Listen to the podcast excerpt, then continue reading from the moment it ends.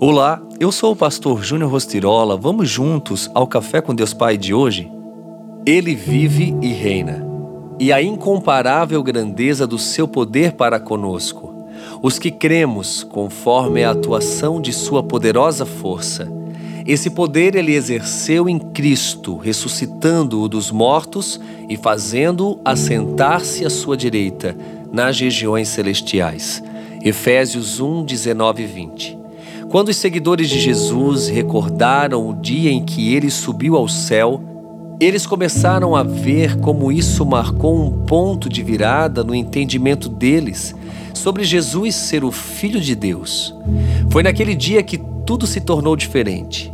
Até aquele momento, eles haviam trabalhado ao lado de Jesus, reconhecendo-o como um grande professor, um mestre e alguém poderoso e tão alinhado com o coração de Deus a ponto de fazer milagres, e muitos desses milagres levavam as pessoas a reconhecer a divindade de Jesus. Mas depois de sua ascensão, aqueles homens começaram a perceber que Ele é o Senhor de todos. Muitas das nossas rotinas diárias parecem normais, sem relevância e repetitivas. Conversamos com os vizinhos, vamos para o trabalho, pagamos as contas, lavamos as roupas e assim por diante. Passamos os dias vivendo de modo mais confortável possível.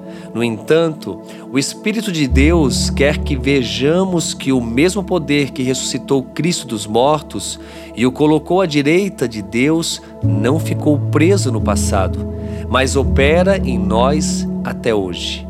O Espírito está conosco o tempo todo. A mesma autoridade que o Cristo que subiu ao céu tem como Senhor de tudo e de todos se estende às nossas ações e interações rotineiras. Se você tiver dificuldade em acreditar nisso, pare por um momento e relembre a história do Senhor que ascendeu aos céus.